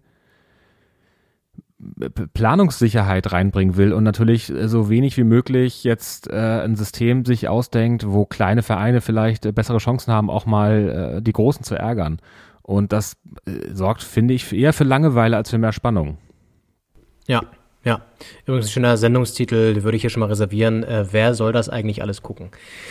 Ähm, äh, ja, lass uns mal kurz gucken, äh, wer dann überhaupt äh, ins Achtelfinale geht, wenn man in diesem Liga-Modus dann da spielt, im sogenannten Schweizer Modell übrigens, so heißt das, glaube ich. Ähm, also Platz eins bis acht in dieser 36er-Tabelle wird dann automatisch, die werden dann automatisch ins Achtelfinale gehen. Und Platz neun bis 24 spielen dann nochmal eine Playoff-Runde aus, um die anderen acht Achtelfinalteilnehmer zu bestimmen. Und ähm, dann wird es so sein, dass die Verlierer aus dieser Playoff-Runde, übrigens auch nochmal ganz interessant, in die Europa League rutschen. Äh, wie das dann genau aussehen wird, werden wir gleich nochmal besprechen. Aber ja, also sozusagen die ersten acht qualifizieren sich dann automatisch fürs Achtelfinale und danach gibt's nochmal eine Playoff-Runde, ähm, die ja auch nochmal mehr Spiele wieder generiert und äh, auch wieder Einnahmen. Und dann hast du die, die Achtelfinalbegegnung und dann geht's halt so weiter, wie es halt immer weitergeht. Ähm, halt auch mit Hin- und Rückspiel, wenn ich es richtig verstanden habe. Das wird, glaube ich, nicht geändert. Ja, Mittwoch wird das Ganze entschieden. Ich, alles, was man so liest, wird es durchgehen und dann auch so kommen. Ähm, die einzige Frage, die halt noch so ein bisschen zu klären ist, wer besetzt diese vier neuen Plätze, also wie werden die besetzt? Auch was passiert mit den Einnahmen generell? Also es gibt ja auch dann immer einen gewissen Prozentsatz, der ähm, fließt an Clubs, die gar nicht teilnehmen, also um sozusagen die auch ein bisschen wenigstens zu stärken, ja, also an Vereine wie Hertha zum Beispiel, die jetzt häufig nicht mit da tanzen im europäischen äh, Kon Großkonzert, sondern eher halt so woanders rumdümpeln, die kriegen dann immerhin so, keine Ahnung, zwei, drei Prozent der Einnahmen oder so, zumindest wird das verteilt nochmal. Auch da ist die Frage, wie sieht das dann genau aus? Ja, also es ist alles ein bisschen weird und läuft jetzt eigentlich nicht in die Richtung, die man sich als Fan erwünscht hat, gewünscht hat und ähm, man, ich frage mich dann auch immer, also die, die bekommen ja auch die Kritik mit und dass irgendwie die Stimmung sich dreht und, und, und, und die Fans das alles ein bisschen scheiße finden. Aber trotzdem setzen sie sich dann hin, so von der UEFA und FIFA, da müssen wir gar nicht drüber reden, aber sagen, nehmen jetzt mal nur die UEFA und machen dann halt genau was komplett anderes, ja, wo du auch so denkst, war, äh, hm, äh, ja, äh, verstehe ich nicht. Also was, was, was ist, ist, ist das so weit weg sozusagen aus der ähm, Denke, dass man was anderes machen kann, oder ist es denen so scheißegal? Ich könnte mir vorstellen, dass, dass die, dass der Glaube oder die Vorstellungskraft bei den Verantwortlichen, dass Fußballfans aufhören, Fußballfans zu sein und diese Begeisterung für den Sport aufgeben und für ihren Verein, nur weil die Champions League jetzt reformiert wird, die ist, glaube ich, nicht da. Also, und ich, es wird ja vermutlich auch nicht passieren. Also, ich meine, man müsste es als Fan bestrafen. Man könnte es ja nur bestrafen, damit dass man aufhört, Fußball zu gucken und nicht mehr ins Stadion geht und sich nicht mehr für seine Leidenschaft interessiert. Und ich meine, das wäre ja, da gibt man selbst ja quasi mehr, mehr auf, als man jetzt Schaden anrichtet bei, bei anderen. Also,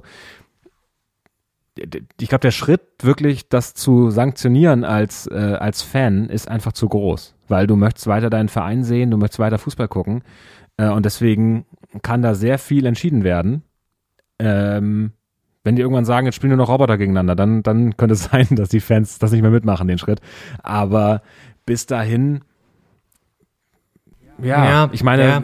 einige werden sich wahrscheinlich abwenden und, und eher Amateurspiele gucken den, den quasi den echten Sport, ohne das ganze über, über den Überbau.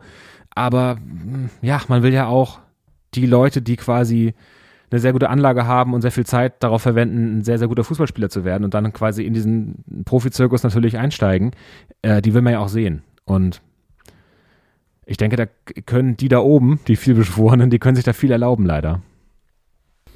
Das ist halt das Perverse im gesamten Fußballbereich, dass sie wissen, also dass die Funktionäre wissen, sie können, ähm,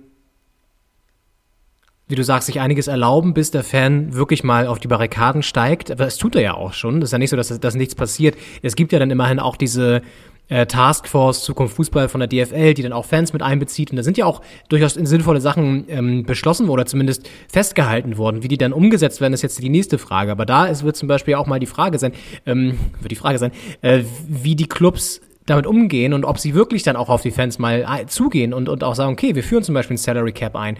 Wir, wir begrenzen die Gehälter eben. Wir, wir geben nicht mehr so viel für Transfers aus und, und, und, und versuchen auch Investoren so weit wie möglich außen vor zu halten und schaffen Gleichberechtigung, indem wir die TV-Gelder anders verteilen. Das sind ja durchaus Sachen, wo du ansetzen könntest und trotzdem ähm, von mir aus den Wettbewerb irgendwie reformieren kannst. Aber du musst halt auch auf der anderen Seite mehr Gerechtigkeit schaffen ähm, und, und, und kleinere Clubs die Möglichkeit geben, die, da weiter äh, mitzuspielen und auch, ähm, äh, weil, das haben wir ja gerade eben schon gesagt, der Fußball lebt am Ende eben halt auch vor allen Dingen durch die Spannung. Und wenn jetzt immer Bayern, Dortmund und Leipzig um die Meisterschaft konkurrieren oder in der Champions League immer nur die gleichen vier in, im Halbfinale stehen, dann ist es halt irgendwann langweilig und dann werden auch irgendwann die TV Einschaltquoten wahrscheinlich doch auch zurückgehen, ja. Ähm,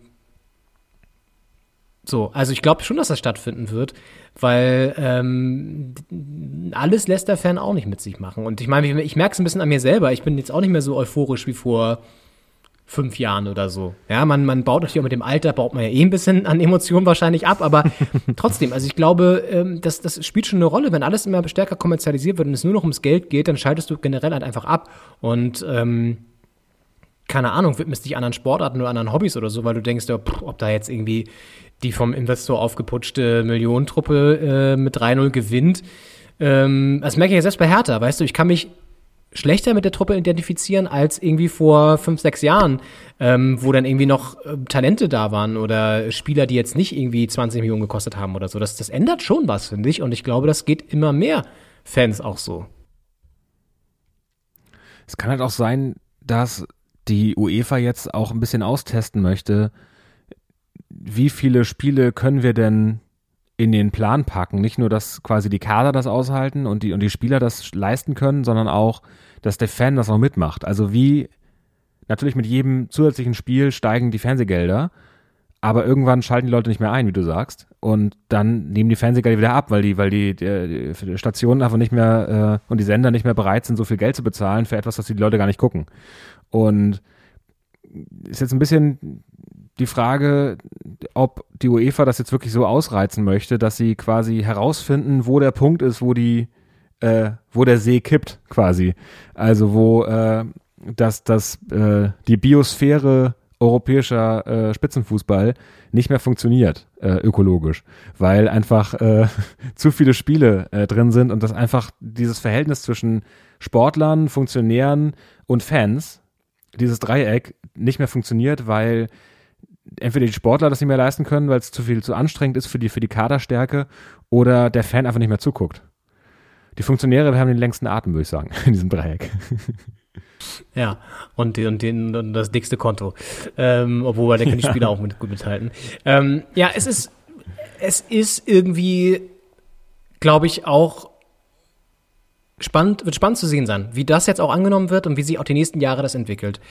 Weil es rumort und es wird immer mehr und jetzt auch mit der WM in Katar, da wird auch noch was passieren, denke ich. Also entweder es gibt wirklich einen Boykott oder äh, es wird zumindest nicht so normal ablaufen, wie man es kennt. Da bin ich auch nochmal echt gespannt, wie das dann auch nochmal Sachen ändern könnte. Und ähm, also die Verbände müssen irgendwann liefern, weil ich glaube nicht, dass sich die, die Fans organisieren sich auch immer besser, auch über Social Media und so, dass sich der organisierte Teil das länger gefallen lässt und einfach so, so das weiterlaufen lässt. Also, ähm, ja, gut. Werden wir sehen, werden wir sehen. Ähm, lass uns nochmal zum Abschluss dann schauen auf eine Veränderung, die schon in der nächsten Saison greifen wird und die jetzt auch schon diese Saison betrifft, nämlich die Europa League und die Europa Conference League, die neu geschaffen wird. Vielleicht kurz erstmal zur Europa League. Ähm, die wird entschlackt äh, von 48 auf 32 Teams in der Gruppenphase. Also es gibt dann auch nur noch acht Gruppen, ähm, statt bisher auch absurden zwölf. Naja, äh, also acht äh, Gruppen und dann wie sieht's so aus, dass die ähm, Gruppenersten, die acht, sich direkt qualifizieren im Achtelfinale und die Gruppenzweiten spielen dann gegen die, jetzt wird's kompliziert, gegen die Champions League Gruppendritten die anderen Plätze fürs Achtelfinale aus. Also die rutschen runter sozusagen aus der Champions League und spielen aber erstmal noch gegen die ähm, Gruppenzweiten aus der Europa League dann ähm, die restlichen Plätze aus. Und ja, soweit erstmal dazu. Das wird sonst erstmal zu kompliziert. Ist erstmal auch interessant, wer qualifiziert sich überhaupt aus der Bundesliga für die Europa League? Bisher war es ja immer so, oder ist es ja so, dass der Pokalsieger und der Tabellenfünfte sich für die Europa League Gruppenphase qualifizieren. Ähm, wenn es jetzt aber so ist, dass der Pokalsieger zum Beispiel unter den ersten vier ist, äh, dann ist der fünfte und der sechste der Abschlusstabelle in der Europa League Gruppenphase. Wenn der äh, Pokalsieger fünfter oder sechster wird, spielt er eben mit dem fünften oder sechsten zusammen in der Europa League Gruppenphase und ähm, es gibt keine, keinen Qualifikationsplatz mehr oder Playoff-Platz oder so. Ja, das heißt, äh, der wird sozusagen ähm, den gibt es nicht mehr den Platz, sondern äh, der Tabellensechste, der sonst auch noch immer da reingegangen ist, startet dann nämlich in der Europa Conference League. Das ist also das Neue. Der Tabellensechste in dieser Saison startet also in der Europa Conference League. So. Ja. Ähm, äh, konntest du mir soweit folgen, Henning? Oder war das schon etwas kompliziert?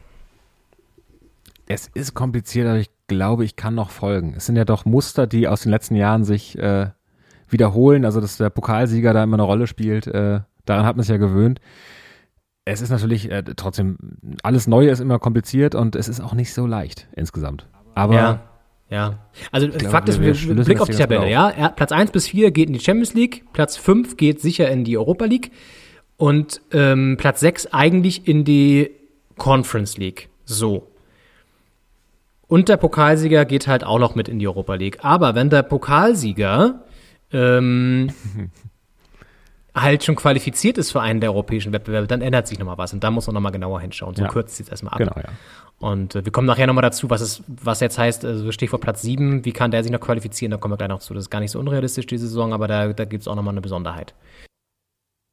So, jetzt geht's in die Conference League rein, weil ähm, die UEFA hat sich gedacht, hey, wir haben viel zu wenig Wettbewerbe, ähm, wir brauchen noch mal einen neuen und ähm, was machen wir da und wie nennen wir den ganzen Wettbewerb? Wir nennen ihn einfach mal Conference League, keiner versteht auch, warum der Conference League heißt und äh, starten den in der neuen Saison und ähm, geben dem Ganzen auch noch mal äh, einen Modus mit 32 Teams, die sich auf acht Vierergruppen aufteilen. Aber äh, da geht es jetzt nicht direkt in die Gruppenphase, sondern jeder äh, muss sich erstmal in einer Playoff-Runde qualifizieren dafür. Also auch der Tabellensechste aus der Bundesliga startet erstmal in den Playoffs und geht dann erst, wenn er es gewonnen hat, in diese Gruppenphase der Conference League rein. Und ähm, dann äh, gibt es ähnlich wie dieses System in der Europa League nochmal den Modus, die acht Gruppensieger kommen weiter ins Achtelfinale direkt und die acht Zweit Gruppenzweiten spielen gegen die Gruppendritten aus der Europa League in dem Fall, die, ähm, die, die Plätze danach fürs Achtelfinale aus. Und ähm, ja, spannend ist vielleicht noch, diese Spiele werden auch parallel zur Europa League am Donnerstag gespielt, um 18.45 Uhr und um 21 Uhr. ist halt noch mal mehr die Frage, wer guckt das alles? Also nach unten hin stellt man sich immer mehr die Frage, wer das guckt. Vor allem, weil jetzt die Conference League parallel zur Europa League spielt. Das heißt, die haben nicht mal einen eigenen Spieltag. Wann soll der auch sein, wenn die Woche, wie eben skizziert, äh, schon komplett gefüllt ist? Und das, also, da ist halt noch mal weniger der Reiz, das zu gucken, wahrscheinlich. Weil, wenn man davon ausgeht, dass das Publikum sich die, die namhaftesten Spiele aussucht, dann werden die vermutlich parallel in der Euroleague, äh, in der Europa League stattfinden und nicht in der Conference League. Und dann finde ich dieses durch, durchgereicht werden. Also es war ja schon immer so, dass äh, die Drittplatzierten der Champions League Gruppenphase in die Europa League äh, abgestiegen sind quasi und da nochmal die Chance hatten, doch weiter europäisch zu spielen. Und es ist ja auch nicht selten, dass diese Vereine dann da weit kommen, weil ich meine, sie sind ja qualifiziert für die, für die Champions League. Und ich meine, allein der FC Sevilla zeigt das ja, weil die drei Jahre in Folge die Euro, Europa League gewonnen haben. Ähm, womit sie sich ja mit dem Titel jedes Mal für die Champions League qualifiziert haben. Das heißt, die sind zweimal dann als Dritter dann quasi runtergegangen und haben diesen Titel dann gewonnen in der Europa League. Das heißt, dass ein, ich sage jetzt mal, Europa League-Verein die Europa League am Ende gewinnt, ist gar nicht so häufig. Wenn man sich jetzt die, die letzten Sieger anguckt, das ist 2020 äh, Sevilla, dann Chelsea davor, Atletico Madrid, Manchester United, dann dreimal der FC Sevilla, dann Chelsea, dann Atletico, FC Porto 2011. Also das sind äh, erstmal wenig Vereine in den letzten zehn Jahren gewesen. Und dann sind es alles Vereine, denen man jetzt mehr oder weniger auch einen Champions League-Sieg zutrauen würde. Vielleicht Sevilla noch am wenigsten. Ähm, also es sind eher Champions League mit Aspiranten, die die Europa League gewinnen. Und ich fürchte, mit der Conference League wird es genauso sein, dass das eher Europa League mit Aspiranten werden, die dann die Conference League am Ende gewinnen. Also ich fürchte einfach dadurch, dass in die Conference League jetzt auch der, die Drittplatzierten der Europa League durchgereicht werden, ist einfach ähm, das nicht so gegeben, dass die Mannschaften, für die dieser Wettbewerb ist, am Ende auch gewinnen können. Und das ist so wie für die Bundesligisten, die niemals Meister werden. Weiß nicht, also das ist jetzt auch eine harte Aussage, aber ich möchte jetzt gar, eigentlich gar keine Namen nennen, aber das ist jetzt so eine Mannschaft, weiß nicht, wie Freiburg, die ja eine sehr tüchtige Bundesliga-Saison spielen, äh, Jahr auf Jahr, aber wahrscheinlich, also halt nie zum, in den letzten Jahren zum, zum Meisterschaftskreis gehört haben. Ich muss sehr aufpassen, was ich jetzt sage. ja, du Aber verscherzt es hier gerade mit sehr vielen Fans hier, die du gerade so komplett aufs Abstellgleis packst. Aber ich, ich kann dir folgen. ähm, das ist einfach, der Wettbewerb wird offiziell für Mannschaften gemacht, also die Conference League zum Beispiel für, für Teams, die jetzt die Chance haben, auf dem internationalen Parkett zu spielen. Und äh, die kriegen aber gar nicht so richtig die Gelegenheit, lang genug dabei zu sein, um am Ende wirklich auch, auch im Finale zu stehen, zum Beispiel. Und Du meinst, weil dann eh die Großen finde- von oben kommen und sie wegbashen Genau. sozusagen. Ja. ja, Ist ein, Und- ja, finde ich, finde ich einen, sehr, interessante, sehr interessanten Punkt, den du da bringst, auf jeden Fall. Ähm, ist natürlich auch die Frage, wäre es besser gewesen, die Conference League quasi als abgeschlossenen Kosmos zu haben, wo halt Mannschaften sich qualifizieren, bei denen es für die Europa League nicht reicht und die spielen dann halt einen Me- Meister aus unter sich, einen, einen Titelgewinner am Ende. Ähm, also warum muss da diese Durchlässigkeit sein? Den Pokal der Armen sozusagen, den sie dann ausspielen da unten. Weil es, das, das, das ist ja das einzig Spannende eigentlich, dass man neue Vereine auch kennenlernen wird durch die Conference League. Also es gibt ja ganz viele, die muss ja irgendwie das Teilnehmerfeld füllen. Also wirst du aus Ja. vielen lustigen Ligen auch ähm, pa kleine Paradiesvögel dabei haben, was ja irgendwie ganz cool ist auch mal, finde ich, weil das hat ja immer diesen Reiz auch vom europäischen Wettbewerb, dass du einfach äh, aus Ländern, die man nicht auf dem Schirm hat, plötzlich da Teams auftrumpfen, die, äh, so wie jetzt zum Beispiel Molde oder, oder, oder Granada, ähm, die dann irgendwie auch mal äh, ja, für, für Furore sorgen. So, das ist schon ganz geil, glaube ich.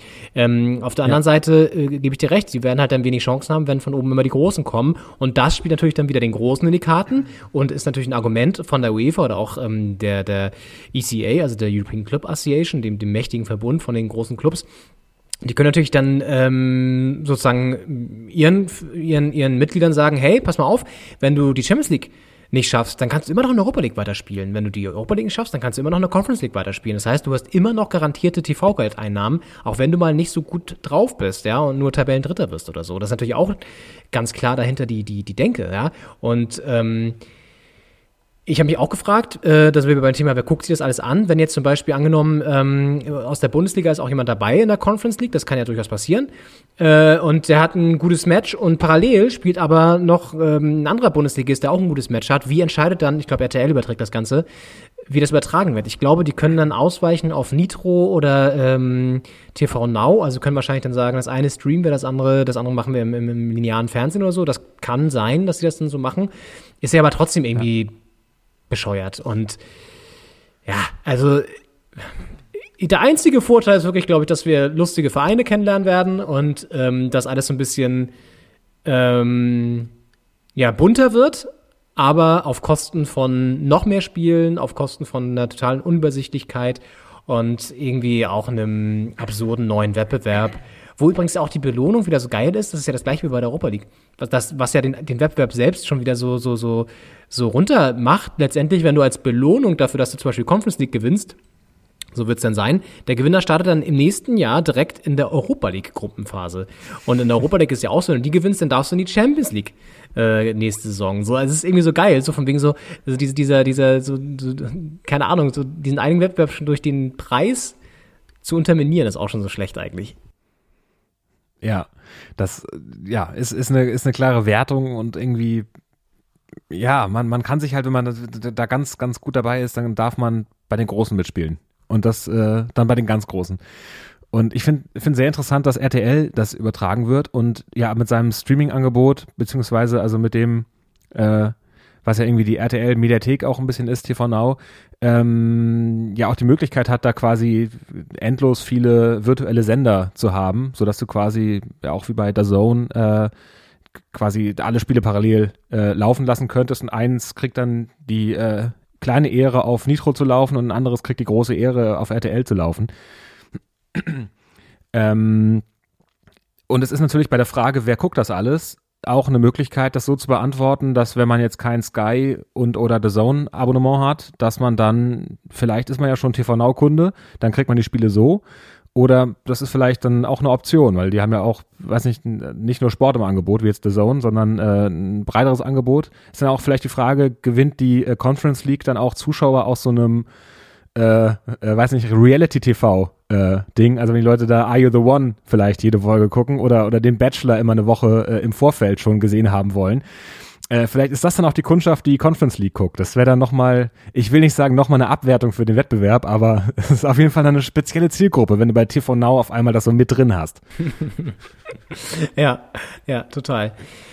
Ja, da, müssen ja auch wieder, das ist ja auch mal so geil, finde ich, dann so dieser, dieser, dieser ganze Medienbereich, der dann ja auch so mitwandert, dieser Medienzirkus, also die Leute, die dann vielleicht vor zwei Jahren die, die Europa League noch auf, keine Ahnung, als bei Kabel 1 lief oder so, kommentiert haben, die werden dann zu RTL gehen, weil die haben halt schon Erfahrung und werden dann da sozusagen das Ganze begleiten, das ist alles so merkwürdig auch immer, das ist alles so eine abgewichste Scheiße, das ist so, ach, ich weiß auch nicht, also, naja, naja, naja. So, und das Traurige bei dem Ganzen ist, dass wir als Hertha-Fans ähm, selbst nicht die Conference League aktuellen Reichweite haben, sondern uns mit, mit ganz anderen Sorgen rumschlagen müssen, ja.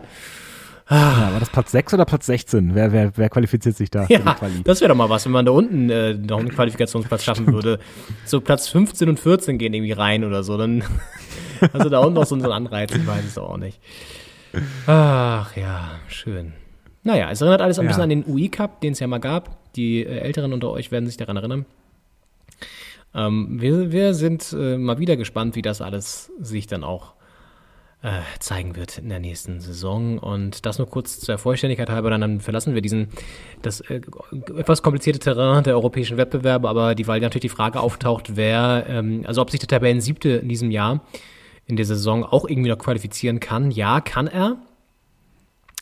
Und zwar, wenn der DFB-Pokalsieger eben sich schon, äh, zum Beispiel jetzt Dortmund oder Leipzig, ähm, wenn die sich schon qualifiziert haben über die Tabelle für einen europäischen Wettbewerb, dann ähm, geht der siebte in die, ähm, in die Europa Conference League Playoffs. Und ähm, genau, das ist Punkt. Also nur dann. Also wenn der, wenn der, wenn der Pokalsieger auf den Plätzen 1 bis 6 landet, dann kann der siebte auch äh, in die Conference League Playoffs gehen. Und ähm, wenn der siebter wird, der Pokalsieger, zum Beispiel wenn jetzt irgendwie Dortmund den gewinnt, aber siebter wird, dann ähm, geht der siebte logischerweise leer aus. Ne? Und siebter ist ja aktuell ein Berliner Verein, nämlich Union Berlin. Mhm. Und äh, für die wäre das natürlich ein attraktiver, ein attraktives Ding. Also ähm, quasi international zu spielen nächste Saison äh, und, und vielleicht auch so ein paar kuriose Gegner zu haben aus kuriosen Ländern mit kuriosen Logos und Vereinsnamen und Stadien. Also ja, es ist ja auch immer, ja, ich meine, Union Berlin vor zwei Jahren noch zweite Bundesliga gespielt und, und nächstes Jahr vielleicht international. Das wäre ja schon, schon ein Ding in Köpenick. Obwohl Max Kruse ja schon gesagt hat, Conference League, er wusste auch gar nicht, dass es das gibt. Und meinte so, nee, komm, nee, Conference League, nee, dann lieber gar nicht. Hat er keinen Ja, Bock drauf. aber- Kann, er, kann ich verstehen, da kann er bei den Auswärtsspielen gibt es wahrscheinlich auch wenig Casinos dann in den Städten, wo er dann, wo er dann spielen wird. Und so ein bisschen zu pokern noch. Ja, muss er ja nicht mit, ne? Wenn die, die anderen haben ja vielleicht Lust. Ja, richtig, Max. Dann bleibst du halt zu Hause und äh, die, die anderen packen wir ein in unseren Bus und dann geht's schön Überlandfahrt mit, einem- mit einem Kästchen dabei und, und, und, und Bockwurst und so und dann geht's auf. So stelle ich mir auch die Auswärtsfahrten dann vor in der, in der Conference League. Das wird so richtig, so richtig so, so ein bisschen so, ja, es riecht im Bus sowieso schon immer so leicht, eine leichte Bierfahne hängt da rum und, und, und, und, und Senf, ähm, so eine leichte Senfnote ähm, auch in der Luft und der Busfahrer legt nochmal Andrea Berg auf und dann, dann geht's ab in, in, in in die Europa Conference League. Ist alles ein bisschen, alles ein bisschen ange, angegraut. Genau, bis nach Gibraltar dann runter.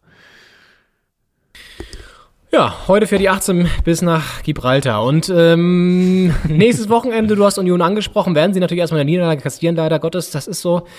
Denn das Berlin-Derby steht an. Hertha spielt in der alten Försterei ohne Zuschauer. Da gab es ja erst die Überlegung, dann auch so ein, so ein Pilotprojekt zu starten, aber das ist jetzt abgeblasen, weil die dritte Laola-Welle durch die Nation schwappt.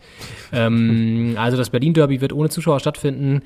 Hertha auswärts in Köpenick gegen Union. Das ist ein Knallerspiel, aber es gibt auch noch zwei andere Duelle, auf die wir uns freuen dürfen, nämlich das Topspiel am Samstagabend. Leipzig gegen Bayern, das wird für die Tabelle sehr, sehr interessant.